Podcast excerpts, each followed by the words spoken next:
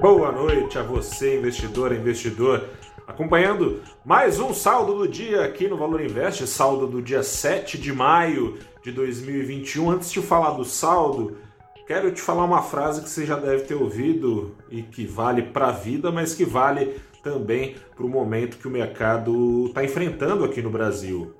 Não há bem que nunca cabe, nem mal que para sempre dure e vice-versa.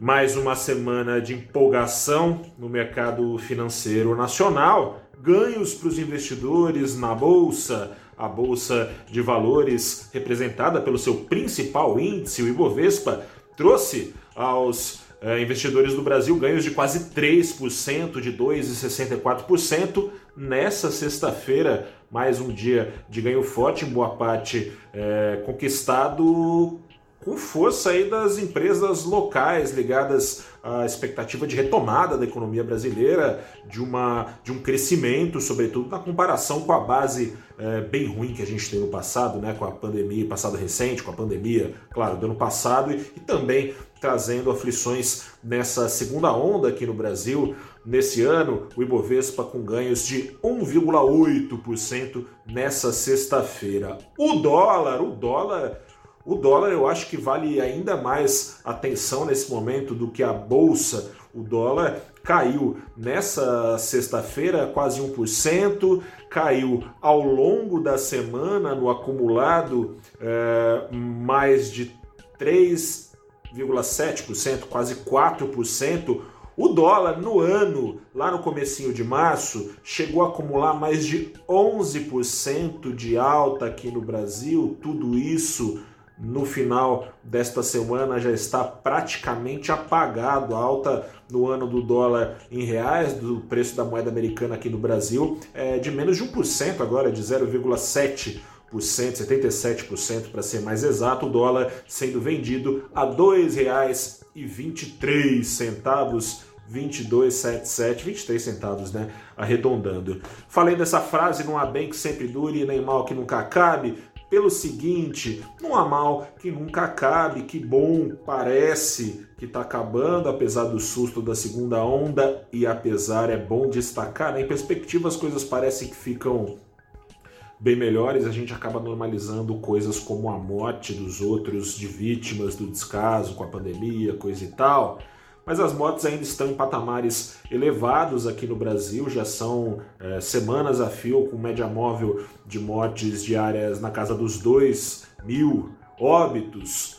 Ainda assim, uma situação menos grave do que aquela em que as mortes batiam ao dia 4 mil mortes. Com isso, as economias é, dos estados, municípios vão sendo reabertas pelos governadores e prefeitos que, para salvar vidas, mantiveram os comércios fechado e a economia vai reagindo, o investidor vai reagindo à expectativa de que pior do que está não fica não, vai ficar melhor. Na comparação é, com o passado recente, com o presente, também porque a vacinação, afinal de contas, está, tá, enfim, parece que vai acelerar, vamos ver né, quando é que chega é, as vacinas que estão sendo contratadas pelo governo brasileiro, felizmente, depois de negar as ofertas feitas no ano passado, o governo está indo às compras da vacina da Pfizer, a, primeira que foi desenvolvida né, no mundo, vacina da, desenvolvida pela BioNTech, que fez parceria com a Pfizer para ganhar larga escala, é, a vacina mais eficiente que se tem notícia até agora, já são, com essa nova leva de 100 milhões de doses contratadas, 200 milhões de dólares de doses da vacina da Pfizer comprada pelo governo brasileiro, vacinação é, caminhando, imunização é, traz evidentemente uma oportunidade de recomposição para o valor perdido por boa parte das companhias. Não à toa a gente vê Embraer, empresas é, também ligadas ao turismo, como as companhias aéreas, Gol despontando, redes de shopping, comércio despontando, recompondo parte do valor é, agregado perdido ao longo dessa crise de maneira talvez estrutural. Vamos ver como é que vai ser o nível, o tal do novo normal, né? A gente falou tanto isso, ficou cansado de falar, não fala mais. O tal do novo normal. Vamos ver como é que vai ser esse novo normal e como vai estar recomposto ou não o valor dessas companhias. E tem também um grande puxão que vem sendo dado, hoje não, na sexta-feira não, mas tem sido dado e foi na semana é, pelo preço das commodities, né? especialmente puxão dado na, pelas commodities metálicas, em especial minério e aço, Vale subindo pra caramba, siderúrgica subindo pra caramba ao longo da semana despontaram e são empresas com é, participação expressiva no Ibovespa, ajudam o índice no ano. Deixa eu ver aqui para você, já te falo quanto está acumulado de alta. Não é nenhum colosso, mas 2,5% de alta acumulada pelo Ibovespa, S&P 500 nos 100 primeiros dias do governo Biden subiu 25%, né? alguma coisa desse apetite está respingando aqui no Brasil, o Ibovespa indo para cima. Ou seja, não, não há mal que para sempre dure, as coisas vão melhorar, mas também não há bem é, que nunca cabe. Vale dar um pulo no site do valorinveste.com para acompanhar é, o papo que eu tive e relatei lá no nosso fechamento da semana com o Rodrigo Marques de Almeida, ele é economista-chefe da Nest Asset.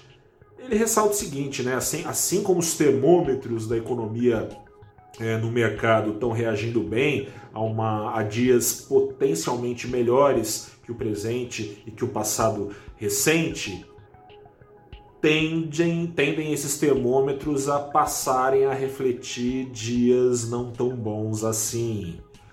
Por quê? Pelas avarias sentidas pela economia brasileira no curso da Covid-19. Desemprego tende a se manter em alta durante muito tempo aqui no Brasil. O setor de serviços tende a demorar muito a reagir, porque, poxa, quantas médias e pequenas empresas no Brasil fecharam, que são as grandes empregadoras aqui no Brasil. A gente tem uma Vale crescendo, mas quanto é que a Vale emprega aqui no Brasil? É bastante coisa mas na somatória grande das coisas, o comércio brasileiro, pequenas lojas, né, pequenas cidades aí com mercadinhos, mercearias, açougues, padarias, bares, serviços, sejam esses trabalhadores contratados pela CLT ou não, enfim, o garçom, os serviços prestados pelos salões de beleza, é, restaurante, é isso que emprega aqui no Brasil, se não tem emprego, não tem renda, não tem crescimento, tende a passar a patinar já com uma base de comparação não tão ruim assim a economia brasileira a partir de 2022, reformas é, patinando de novo esse ano, parece que ia sair a tributária, mas já deu uma empacada de novo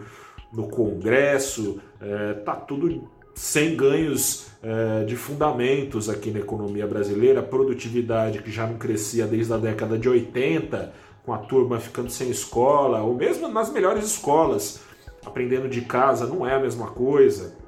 Produtividade brasileira depende de ganhos de educação.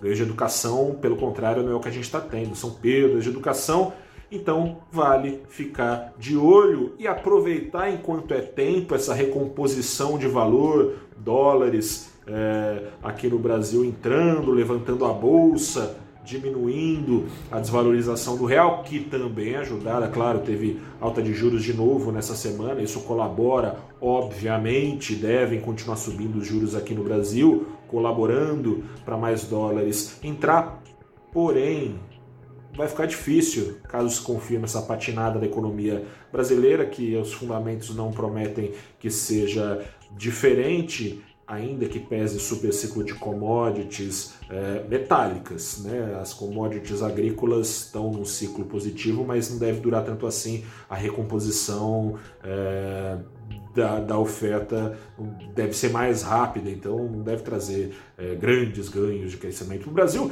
E ainda que o agro seja tudo aquilo que cresce, etc. e tal no Brasil, é um pedacinho do PIB, né, gente? O que empurra mesmo é serviços e indústria. Está a indústria parada aqui no Brasil também. Enfim, fica difícil para o Banco Central subir os juros uh, a níveis que possam ser compatíveis com os riscos oferecidos pela economia brasileira. Portanto, Está caindo sim o preço do dólar, mas parece já estar se aproximando, quem sabe, do seu piso. Sobre isso tudo, sobre essas semanas positivas e um futuro pós-pandêmico, talvez não tão positivo quanto esse ritmo do mercado tem sugerido, converso ao vivo e você pode mandar também as suas perguntas ao vivo com o Rodrigo Marques de Almeida, da Nest, e também com o Héctor Sanches, economista-chefe também da Ativa Investimentos, no programa Abrindo os Trabalhos, que abre, como o nome diz, os trabalhos no valorinvest.com e dos investidores que nos acompanham no site e nas nossas redes sociais. Toda segunda-feira, abrindo os trabalhos, estou lá às oito e meia da manhã com dois convidados ou duas convidadas tratando daquilo que importa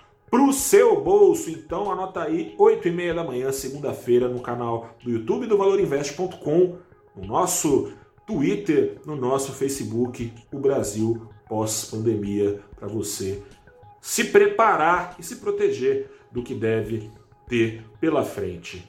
Fico por aqui, desejo a você um bom fim de semana, descanse aí, se cuide, se puder fique em casa, se for sair, redobre os cuidados, continue se cuidando. A gente teve na semana aí a perda do Paulo Gustavo, né, querido, difícil achar um brasileiro que não gostasse dele.